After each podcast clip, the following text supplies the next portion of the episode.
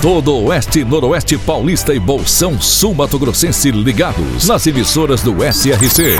Clube FM, Cidade FM, Jovem Pan, Rádio Amiga, Rádio Nova Andradina, Cairós, Tropical. Mais de 3 milhões de ouvintes ligados na informação com credibilidade desde 1971. SRC Notícia. Apoio Azevedo Auditoria e Soluções Empresariais para empresas inteligentes.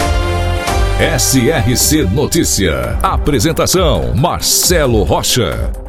A Secretaria Municipal de Educação de Três Lagoas abrirá a partir de 3 de julho de 2023 o processo de cadastramento para o uso do passe escolar. Os pais e responsáveis terão até o dia 14 de julho para efetuar o cadastro.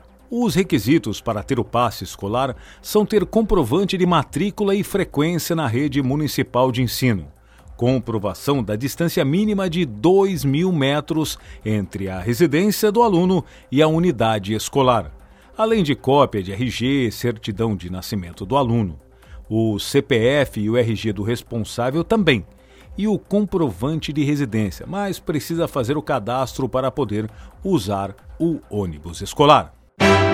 SRC Notícia. Outros dois prefeitos da região trocaram de partido de acordo com informações da coluna Bastidores do jornal O Liberal. Um deles foi o prefeito de Bilac, Vitor Bottini, ex-PSDB, que agora segue rumo ao PSD.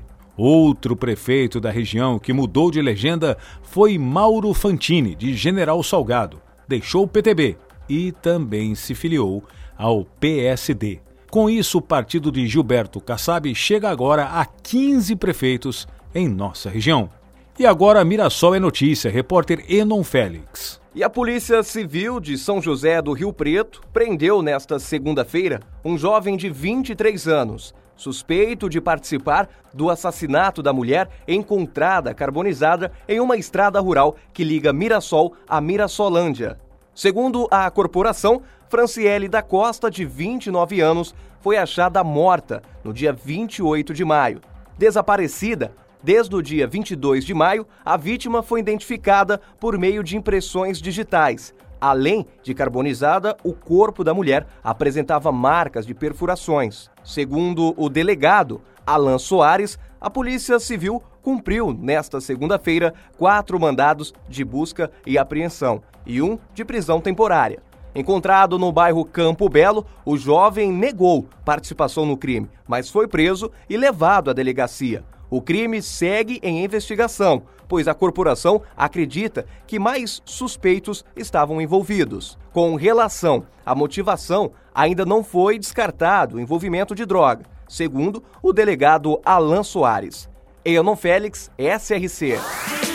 Guararapes, situada na região de Araçatuba, foi mais um município que nasceu às margens da Estrada de Ferro noroeste do Brasil. Sua emancipação foi em 5 de janeiro de 1937 e tem como forte renda o cultivo de cana-de-açúcar, manutenção de granjas, pecuária e indústria, mantendo uma economia mista. Guararapes, também presente no SRC Notícias.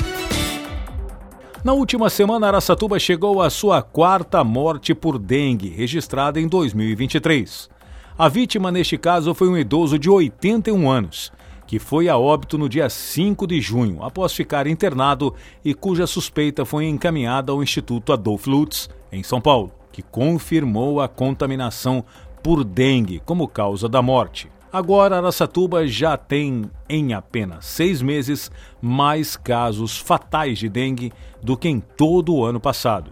Mesmo com as temperaturas baixas, mais baixas pelo menos, precisamos continuar a guerra contra o famigerado Aedes aegypti.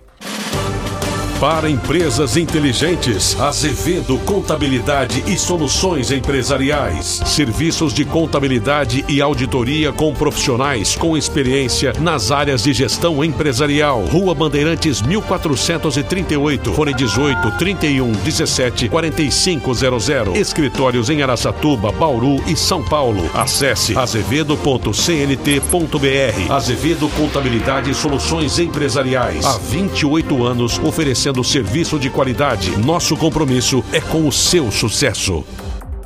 O prefeito de Lins, João Pandolfo, e o diretor de ensino, Evandro Miranda, receberam a visita da professora Talita Falheiros, recém-nomeada dirigente regional de ensino. O encontro teve como principal objetivo discutir as parcerias entre a rede estadual e a municipal, especialmente os projetos de leitura e alfabetização no contexto pós-pandemia. A intenção é promover a recuperação dos possíveis impactos educacionais causados pela pandemia, disse o prefeito de Lins, João Pandolfi. A Cavalgada da Tradição vai abrir o mês de aniversário de Andradina no próximo sábado, dia 1 de julho. Promovida pela Associação Tradição da Terra do Rei do Gado, a cavalgada é uma das maiores do interior paulista sendo prestigiada por milhares de cavaleiros que percorrem o percurso pelas principais ruas de Andradina para memorar o tempo das comitivas de gado, que estão intimamente ligadas às origens de Andradina. O início da cavalgada com o café da manhã acontece a partir das 6 horas da manhã na Avenida dos Três Poderes, que é o prolongamento da Avenida Guanabara. A saída está programada para as 9 horas da manhã, seguindo o trajeto pela própria avenida e se encerra no recinto de exposições de Andradina. Marcelo Rocha, SRC. SRC Notícia.